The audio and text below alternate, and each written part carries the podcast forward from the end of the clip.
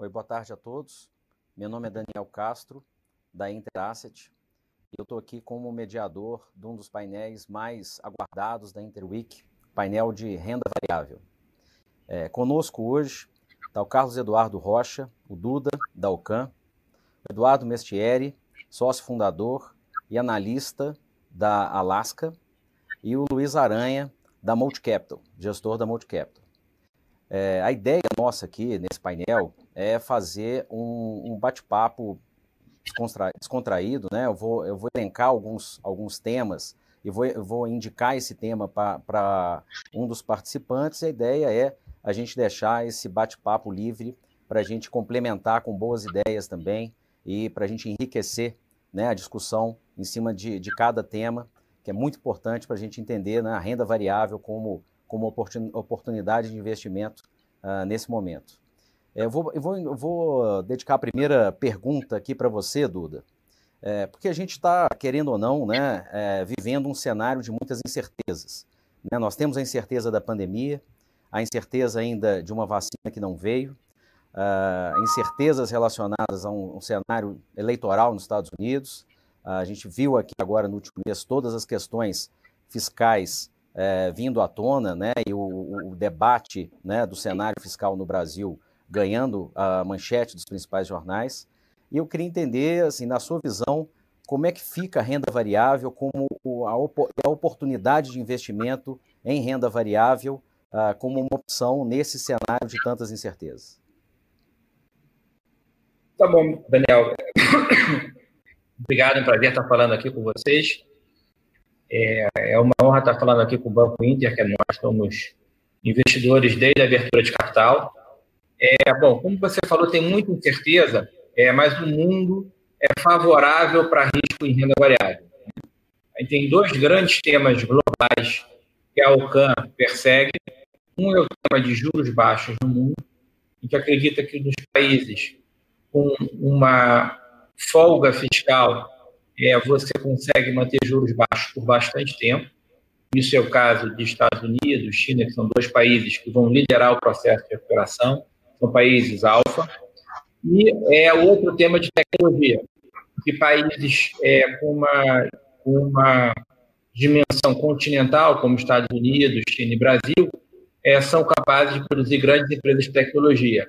Daí tá a própria prova do Banco Inter, que agora é só Inter, né?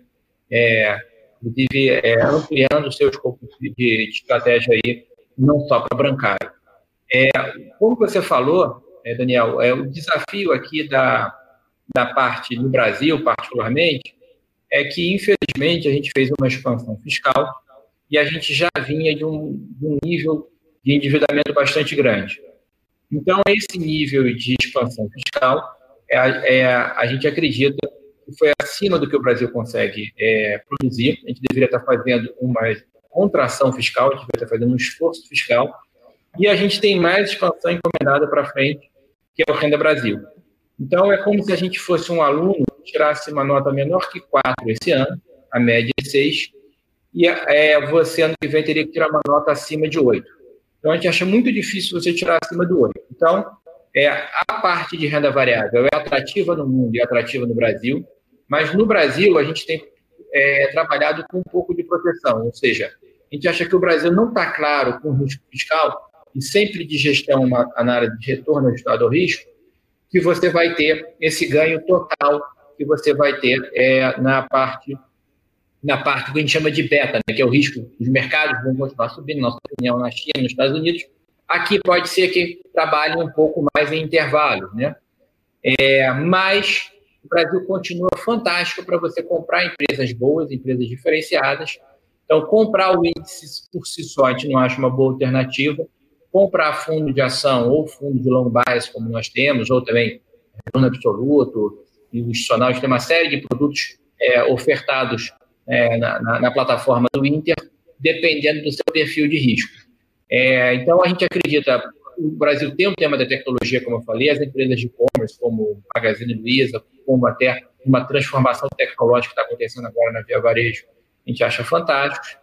Tem os bancos de, de investimento, né, é, como o próprio Inter, como o BTG, que estão fazendo um processo de transformação. e a própria B3, está tendo uma, uma transformação no mercado. E outro tema são as empresas brasileiras com uma vantagem competitiva global, que acho que também são muito atrativas. Então, vai desde uma Vale como uma empresa é, de, de, de minério de ferro, que é a demanda da China, favorável, com um desconto muito grande causa da tragédia de Brumadinho, mas a gente acredita que a Vale está tomando as medidas corretas para ter uma percepção diferente do ponto de vista ambiental, social e governança.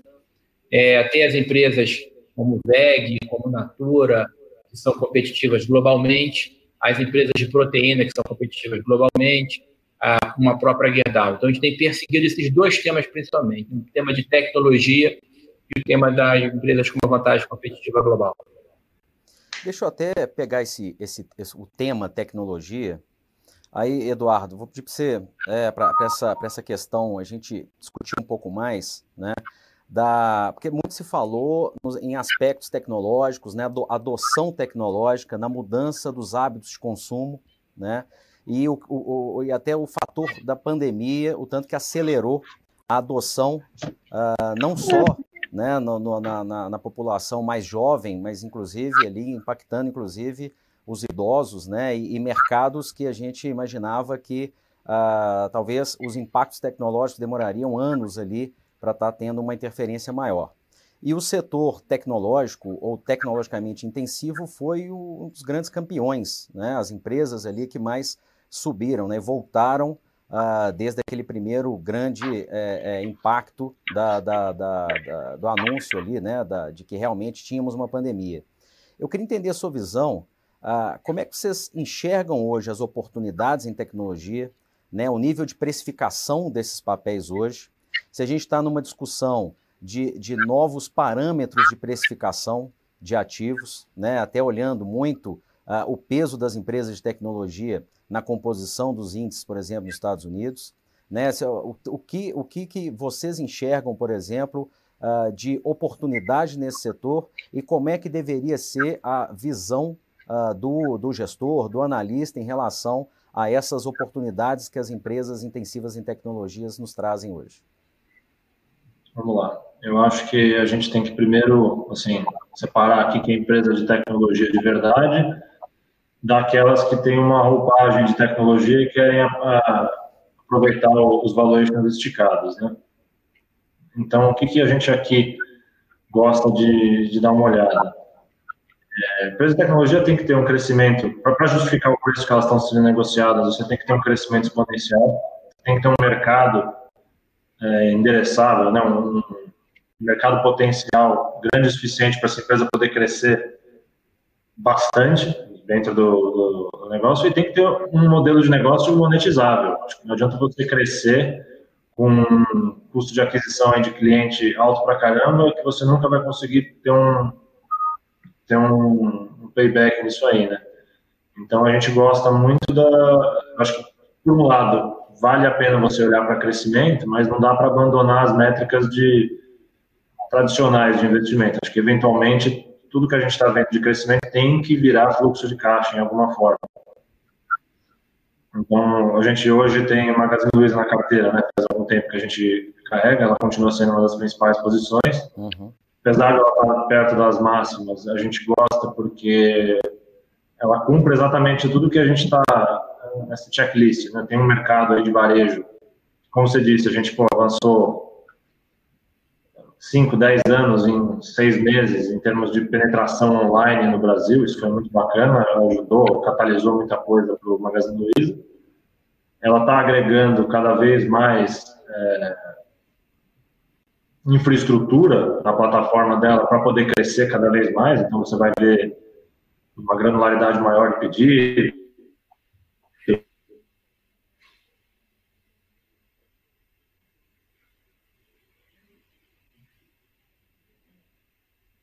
Acho que o Eduardo caiu aqui, o link dele. É, eu, vou, eu vou passar o tema, depois a gente volta no tema de tecnologia com o Eduardo. Ele voltando aqui, a gente já pode até uh, voltar um pouco antes do que eu estava imaginando. Só eu é, mas vou passar a, a pergunta para o. Ah, voltou, só... Eduardo, vamos lá. Ah, eu achei que só eu tinha caído, desculpa, gente. É, Vamos lá, estamos te ouvindo agora. Voltando onde eu peguei, Magazine Luiza na minha cabeça é uma empresa que apresenta ainda uma oportunidade, maior posição do portfólio. Eu entendo que ela já tem um caminho claro, a monetização dela já acontece, já tem um fluxo de caixa aí que mostrou capacidade de gerar fluxo de caixa, capital de giro dela virado, então ela consegue crescer gerando caixa, que é um, é o que a gente chama de o santo grau do varejo, né? você consegue operações com crescimento.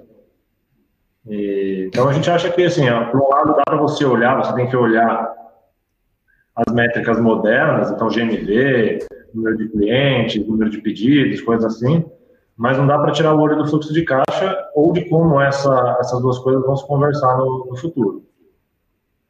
Não adianta você crescer e não ter uma, uma maneira clara de monetização. Então, é, é, isso que a gente tem, tem visto aí, tem procurado em empresas de tecnologia daqui para frente quando a gente olha né, esse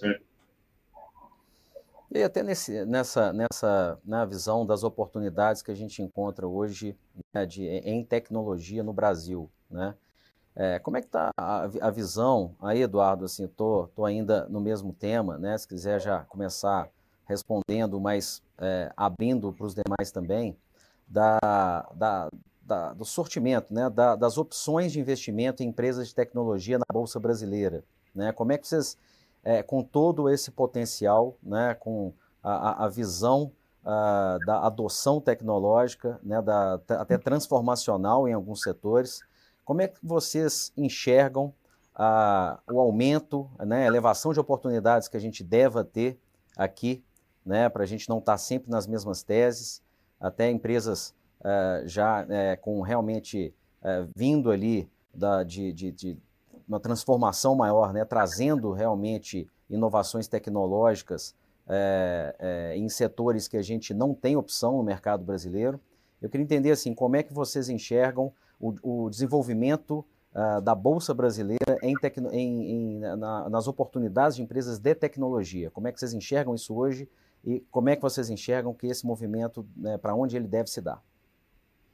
Acho que hoje o, o sortimento está muito focado no varejo, na questão de serviço financeiro, SBTG, XP, uh, o próprio Banco Inter. O... Mas a gente tem que olhar também as empresas que vão, estão passando por esse processo de, de digitalização. Eu acho que você tem aí setor de educação que está em, claro, ainda um estágio um pouco inferior ao que a gente vê no varejo, de estágio de, de revolução digital, mas tem potencial. Você tem outras empresas aí de, de, de serviço tecnológico também na bolsa, então tem um sortimento, mas eu acho que isso deve aumentar tanto de forma novas entradas de companhias, como companhias antigas analógicas se tornando digitais.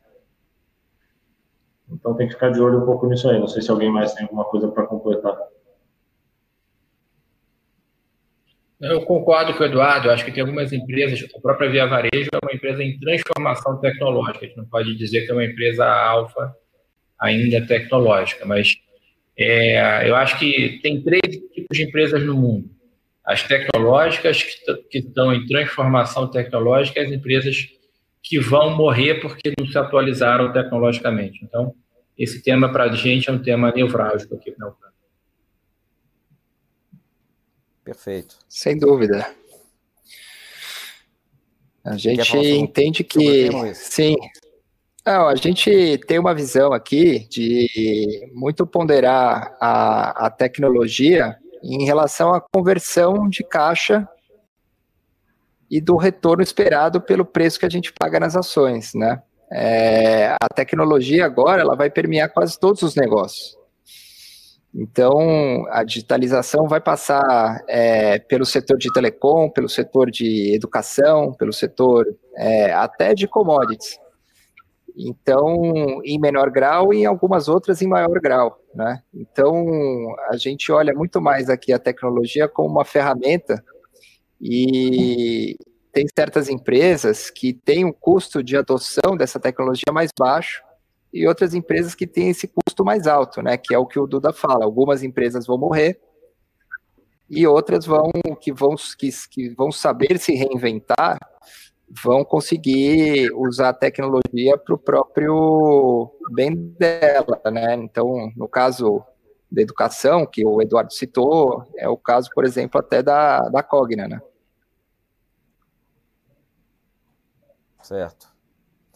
E vamos mudar um pouco aqui a, a, o foco para falar sobre, assim, que também né, foi potencializado pela pandemia. Aí, aí Luiz, vou, vou, dedicar essa pergunta para você.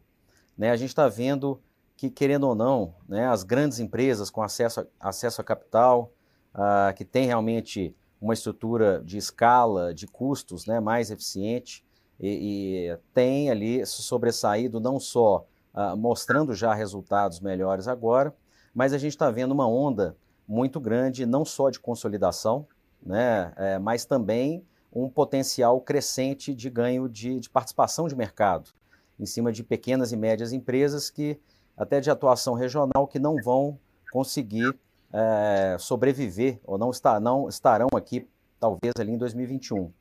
É, eu queria que você discorresse um pouco sobre o tema das oportunidades que você está entendendo que isso está se abrindo para as empresas que têm um capital aberto, né, para as empresas ali que, de, de, nós temos oportunidade para investir, que querendo ou não são as grandes empresas, né? E como é que você está enxergando essa, essa movimentação daqui para frente? Então, esse é um movimento que, com a pandemia, ele se acelerou, mas ele é uma consequência é, da situação de juros muito baixos, de acesso a capital barato no mundo, né? Então, é, você tem como se financiar uma grande aquisição, as empresas conseguem tomar uma dívida maior do que elas poderiam tomar num ambiente de juros mais altos, justamente porque você consegue pagar juros é, cada vez menores, né? É, pra, no caso da Bolsa, isso daí é uma, é uma oportunidade em que existe muitos mercados que as as líderes de mercado, né, por exemplo, né, uma Magazine Luiza, é, uma Via Varejo, ainda tem muito pouca participação em relação ao todo do varejo, ou uma, uma Croton em relação à educação, uma Renner em relação a, ao varejo de vestuário.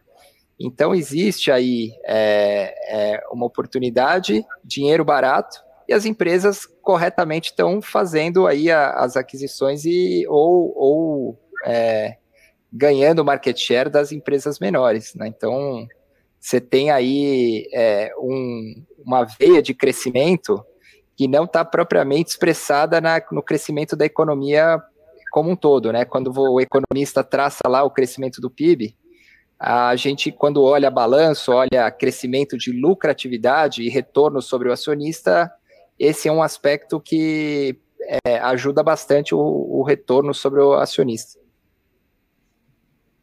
Certo. Alguém quer comentar sobre esse assunto?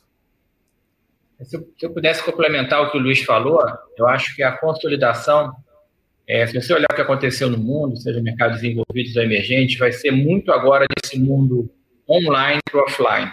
Porque as grandes empresas de tecnologia, inclusive, estão tendo mais acesso de capital, tem uma parte de gestão bastante grande. Então, quando você vê umas empresas chinesas, líderes como Alibaba e Tencent, que compraram várias empresas de varejo, de logística. Quando você vê a Amazon, que comprou a Whole Foods, comprou várias empresas de logística. Como você vê a Apple, a Apple faz uma aquisição a cada duas semanas nos Estados Unidos. Então, a mesma coisa. É claro que você tem grandes movimentos de fusão, por exemplo, como essa proposta de, da Localiza com a Locamétrica, que é muito relevante, que, vamos dizer assim, navegam mais numa economia tradicional, mas esses movimentos de aquisição estão muito mais ligados a isso. O maior exemplo também, que é a grande fusão que está acontecendo agora, é a da compra da Stone pela Link. É, é, da compra da Link pela Stone, perdão. Então, é, mostra que é uma empresa que começou, uma empresa que teve uma trajetória fantástica nos últimos seis anos, está se tornando líder nessa parte de meios de pagamento e está comprando uma empresa com uma presença no mundo não só online, no mundo offline bastante grande, presença no mundo real das empresas. Então, acho que isso vai ser muito latente, que antes era um movimento das empresas se desenvolverem em tecnologia e procurarem buscar, buscar essa tecnologia talvez em terceiros. Hoje, essas empresas são tão dominantes em tecnologia que elas estão criando ramificações no mundo é, fora da tecnologia, no mundo offline. Perfeito. É, Eduardo, algum ponto sobre esse assunto? Posso passar aqui para o. Não, pode continuar. Que Vai lá. O Aranha cobriu exatamente os exemplos que eu teria para acrescentar. Tá certo. É, Luiz, uma questão relacionada aí a, a, a 2021, né? Que eu acho que hoje a agenda, querendo ou não, ela já é uma agenda mais longa, mas assim a, a preocupação maior tá, tá, tá nessa volta do crescimento. Como é que vai ser esse cenário pós estímulos monetários, né? Não só aqui como lá fora. É, e como é que vão, né? Como é que vai ser essa estrutura de mercado uh, das empresas andando pelas próprias pernas uh, e das oportunidades que vão se abrir. Né? Eu queria ouvir um pouco de você quais são aqueles setores que, na sua concepção, estão mais bem preparados, devem ter uma puxada mais forte e vocês enxergam ali boas oportunidades de investimento hoje? Bom, é difícil é, acertar aí qual que é o setor né, que vai andar no ano que vem. A gente busca é, buscar as assimetrias, né? E, e a gente está olhando com muito otimismo, é, porque o que se precifica hoje na Bolsa é um cenário com muita incerteza, com é, muitos, é, muitos problemas, e a gente olha a simetria. Então, quando a gente vai olhar a lucratividade das empresas, balanço, a gente vê que as empresas estão preparadas e estão crescendo muito, estão é, pegando essa recuperação da economia de forma muito vigorosa. É, então, o, o, economista, quando ele olha o risco né, da taxa de juros subindo, da economia esfriando, quando a gente vai olhar para as empresas, a gente vê um cenário bem diferente. Então, quando o preço cai, para a gente o risco está baixando. Né? A gente está comprando um ativo mais barato e com uma probabilidade de crescimento maior. Né? É, na nossa carteira, a gente está focando muito nas empresas que estão é, com alta geração de fluxo de caixa, né? E aí a gente vai é, um pouco na contramão do que, que é o tema central é, do, do mercado de tecnologia, pagando né, é, múltiplos elevados por crescimento. A gente tem algumas na carteira, mas o grosso da nossa carteira a gente está é, comprado no setor financeiro, especialmente nos bancos, e na, na parte de commodities, né, em Petrobras, Suzano é, e Brasil Foods, que são empresas com largas vantagens competitivas aqui e que a gente entende que o preço que elas estão sendo negociadas estão é, substancialmente abaixo da geração de caixa que elas vêm apresentando. Perfeito. Duda, você podia falar um pouco também da sua visão? É, é assim, a, a minha visão é um pouco diferente, né? Assim, quando eu é, é, primeiro, o Luiz colocou muito bem que você hoje tem uma dicotomia no mercado, porque, como eu falei, você tem uma deterioração macro, nossa situação fiscal está pior. A gente acredita que isso vai impactar algumas coisas. Uma das coisas, a gente tem o viés do câmbio do dólar continuar, apesar do, do, do nível desvalorizado que a gente tem na nossa moeda, ele continuar numa provável desvalorização, se a gente não fizer plenamente o ajuste fiscal e possivelmente um, um ajuste de juros. Então, é, eu acho que o Luiz também tocou em um ponto, né? É, os casos da Bolsa, e o Brasil tem essas oportunidades, tem que ser tão bons que se tiver pequenos ajustes macro, ajustes de câmbio, eles continuem valendo fortemente. Né? Como o Luiz, o nosso, nosso detalhe é você acertar os setores. Para a gente ficar muito mais simples e a gente ter uma equipe de análise também focada em ações internacionais, que os temas são é, o principal tema global continua sendo de tecnologia, então a gente prefere por espelhar isso aqui e, e comprar ainda dos temas. Então, na nossa opinião, quando a gente olha a Magazine Luiza, ela está sobremaneira mais barata ainda que o Mercado Livre e as outras empresas de tecnologia no Brasil, é, que competem com ela. Né? Então, é, faz todo sentido ainda continuar com esse investimento e é um, e é um crescimento tão exponencial, é 150%, é, que foi no segundo trimestre, né, deve ser nesse terceiro trimestre, que dá uma vantagem muito grande comparativa. Os bancos, eu não discuto que eles estão baratos, é, é, mas acho que isso é uma condição necessária, mas talvez não suficiente para eles terem uma consistência de alta, uma tendência de alta.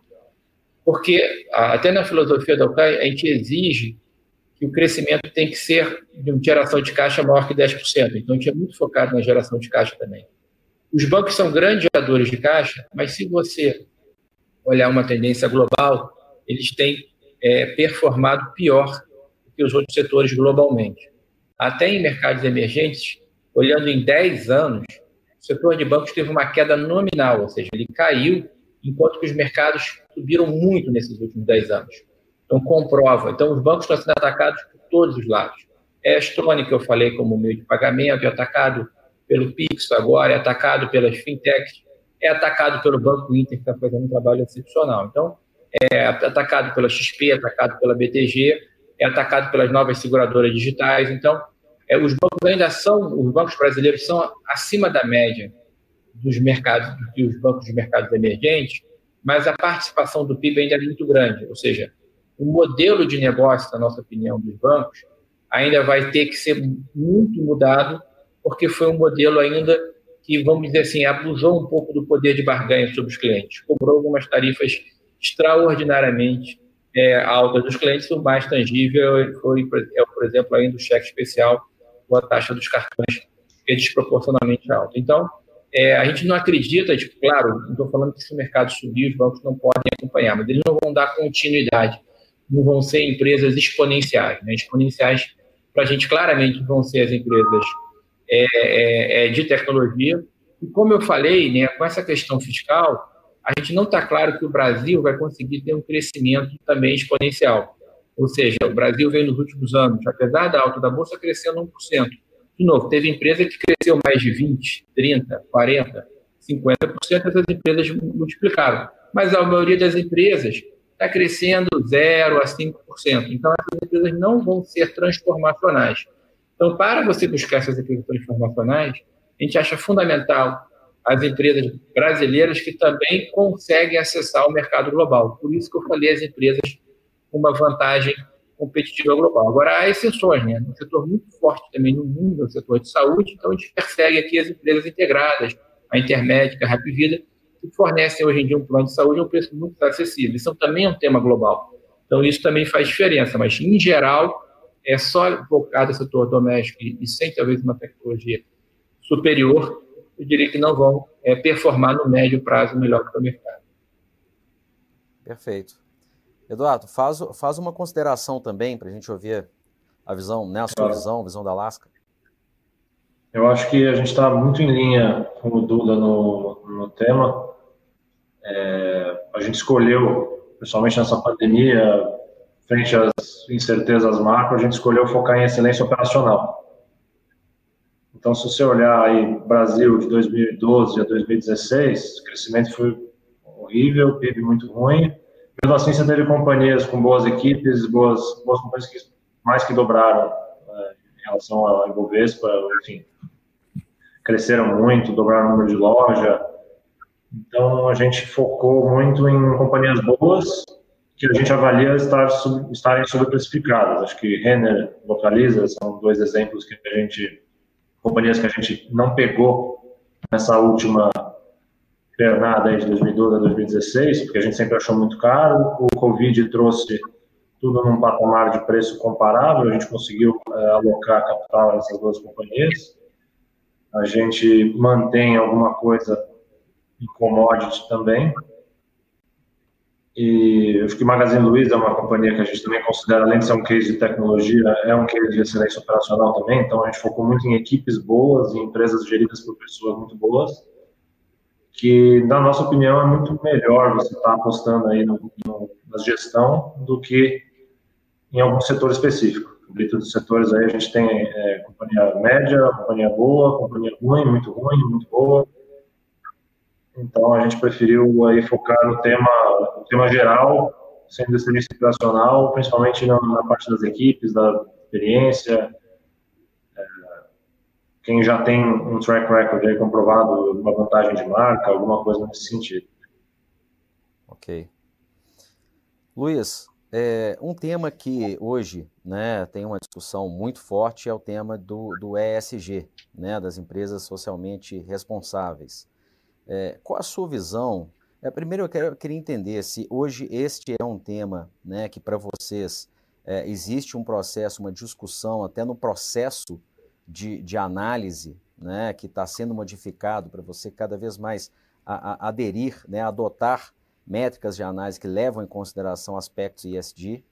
E, e, na sua concepção, se essas empresas socialmente responsáveis elas terão sobrepreço, né, serão ali é, precificadas uh, com um prêmio em relação às outras empresas no mercado? Sem dúvida, é um tema bastante importante e a gente está é, se aprofundando sobre esse tema e a gente tem uma visão de que a gestora tem uma, é, um papel muito relevante, especialmente na parte de governança. Né? Então a gente está é, bastante focado em formular uma política formal da gente ter um papel relevante, principalmente na parte do G, né, na parte de governança, é, e não de ser, de ser um papel ativista, mas de ser é, uma gestora que vai agregar valor para a governança das empresas que a gente investe. Né?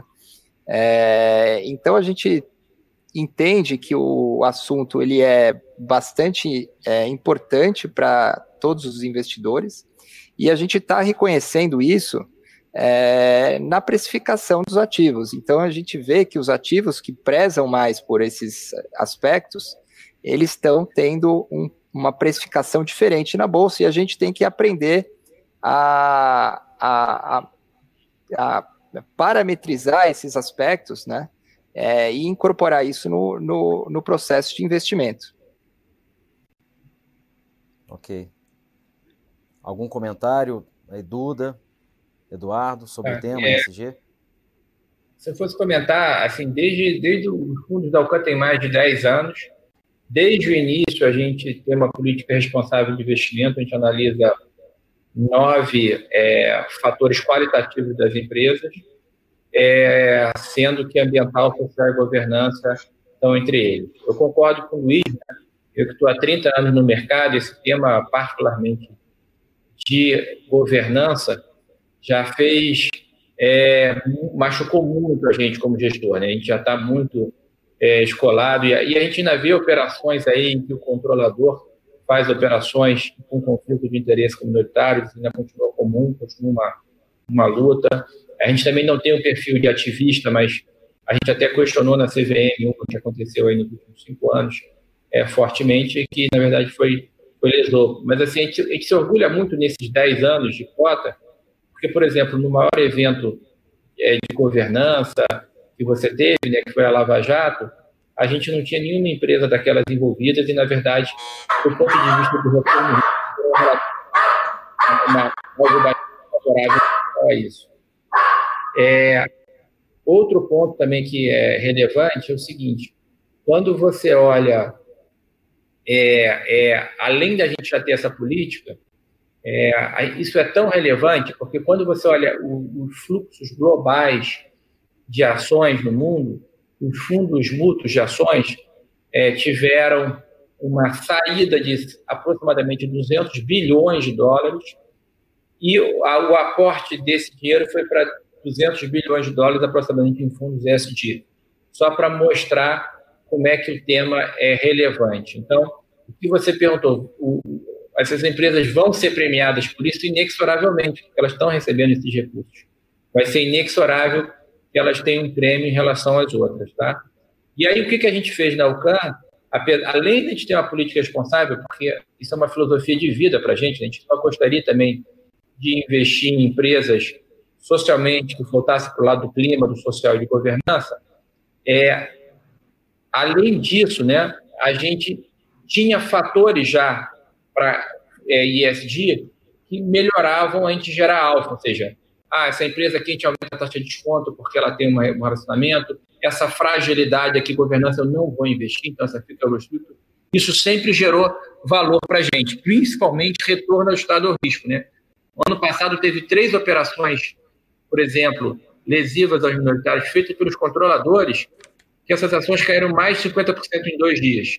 E a gente estava vendido, inclusive, nela. Vendido significa que a gente estava alugado e, e, e alugou essas ações para o mercado e estava vendido. Então, como isso é frágil não está ali no valuation exatamente, mas uma, algo que pode acontecer.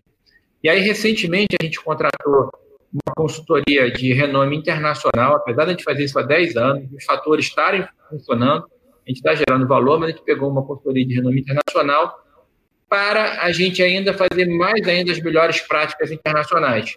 Porque o que a gente sente falta, e eu, em geral todos os especialistas sentem, é uma normalização do que, que são os fatores de ESG.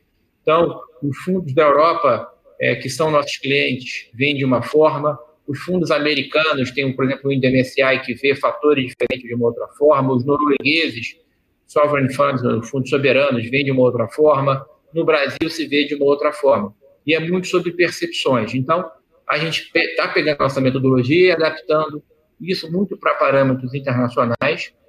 É, e, é, e, além disso, a gente pretende também continuar gerando mais alfa, ou seja, mais valor adicional pela percepção correta. E a vantagem que, quando eu falo sobre empresas de é, tecnologia e empresas com uma vantagem competitiva global, é que essas empresas já estão muito mais à frente ou tem menos exposição em governança social e ambiental. Então, eu acho também que gera uma vantagem comparativa nesses setores, porque primordialmente são empresas uma vantagem competitiva global, ou seja, estão nas melhores práticas internacionais. Ok. Eduardo, algum comentário? Não, acho que governança foi sempre o, principal motivo pelo qual a gente excluía algumas empresas do nosso screening. Então, foi sempre teve muito presente no nosso processo de investimento. A gente está começando a levar em consideração a parte ambiental um pouco mais é, ativamente e não é, de excluir empresas com risco ambiental, mas sim tentar embutir isso no modelo. É, hoje a gente tem empresas aí com tiers, né, taxas internas de retorno do, que a gente calcula muito altas, mas que a gente não tem posições é, compatíveis ao tamanho dessa tira. A gente poderia ter muito mais, muito mais posição nessas empresas no, nos fundos e não temos um pouco por conta do, do risco do risco ambiental. Acho que a própria Braskem, a Vale, são empresas que a gente teve que, que sofrer na pele para entender como é que isso funciona. Mas daqui para frente é, é, algo que a gente está monitorando bem ativamente, não tem, não tem dúvida. Ok.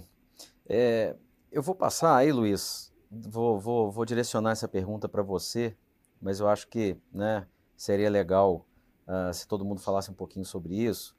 Que, uh, olhando agora no ponto de vista ali do, do, do passivo, né, dos, dos, investidores aqui. É, esse fenômeno do, financial deepening, né, das taxas de juros baixas, as pessoas buscando uh, mais retorno, né, muita gente uh, veio a investir né, em, em, renda variável pela primeira vez uh, recentemente, né, até o peso de renda variável nas carteiras ganhando relevância né, num, num, num, país onde você tem uma baixa educação uh, financeira, né? E aí você está trabalhando num portfólio com mais volatilidade, com uma visão de mais longo prazo, uh, e talvez isso não tão casado ali com uh, o prazo de investimento determinado do, do, do investidor em si. É, eu queria entender assim, como é que é o desafio hoje para vocês, né, que são investidores de longo prazo, fundamentalistas, é, em, em, lidar com esse uh, novo tipo de investidor, né, e agora com um volume cada vez maior. Né? O que, que traz para vocês um desafio de comunicação? Como é que vocês estão uh, refletindo sobre isso para trazer também educação uh, financeira uh, para o mercado? Olha, a gente acredita que esse movimento está só começando, né? E como um movimento de muito longo prazo, ele vai ter altos e baixos. É, então, do mesmo jeito que o, você teve aí é, quase, vamos dizer, quatro anos de alta, que com alguns sustos, né? Você vai ter volatilidade você vai enfrentar períodos também de, é, de mercados em baixa, né? E então acho que isso faz fazer parte aí do processo. Então você vai ter momentos em que é, vai aumentar muito o número de investidores, depois eles vão se assustar, vai diminuir um pouco, mas estruturalmente está é, tá só começando é, tem é, ainda muito trabalho a fazer, e do nosso lado, é estar tá muito disponível, dar muita transparência para o que a gente faz, é, principalmente né, esses eventos em que as pessoas hoje têm muito mais acesso a conteúdo, é, a gente está cada vez mais disponível e mostrar como é que é o raciocínio, como é que a gente monta nossos portfólios, como é que a gente é, pensa os investimentos, né? E, e, as pessoas que vão se interessando, elas é, cada vez mais estão é, se juntando, né? Então, uma coisa que é, é, muito interessante, a gente é muito procurado e, e a gente é bem aberto para as ligas universitárias, né? Então, geralmente a gente pega aqui uma, uma universidade é, de economia, mas que quase não tem nenhum conteúdo é, de mercado financeiro, de contabilidade, e as, e as pessoas se juntam, estudam e vêm atrás da gente para buscar mais informação, para entender como é que funciona. Então, isso aí está crescendo de forma exponencial no Brasil.